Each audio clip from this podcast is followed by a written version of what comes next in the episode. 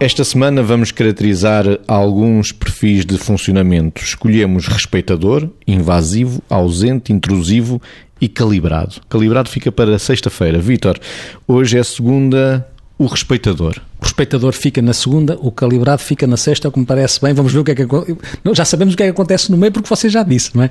Bom, em relação ao respeitador, eu acho que naquilo que é a relação de, que, que, nós estabelecemos com as pessoas, é óbvio que faz sentido evocar este, este perfil de funcionamento, porque acho que está a favor daquilo que pode ser a qualidade relacional.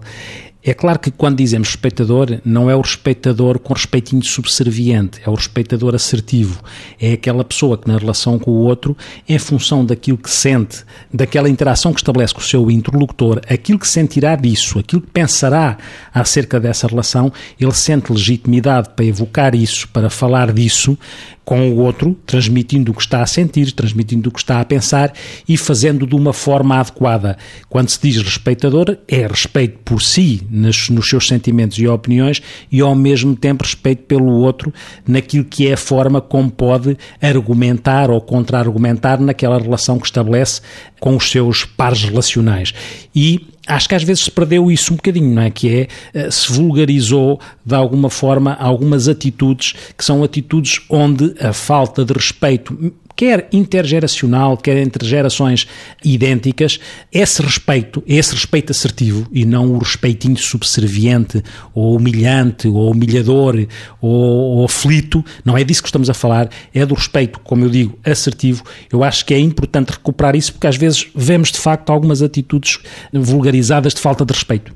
O respeito, Margarida. Estava a pensar no respeito neste sentido que é Uh, às vezes, em alguns ambientes, quando se fala de respeito, parece que se está a falar do fora de moda.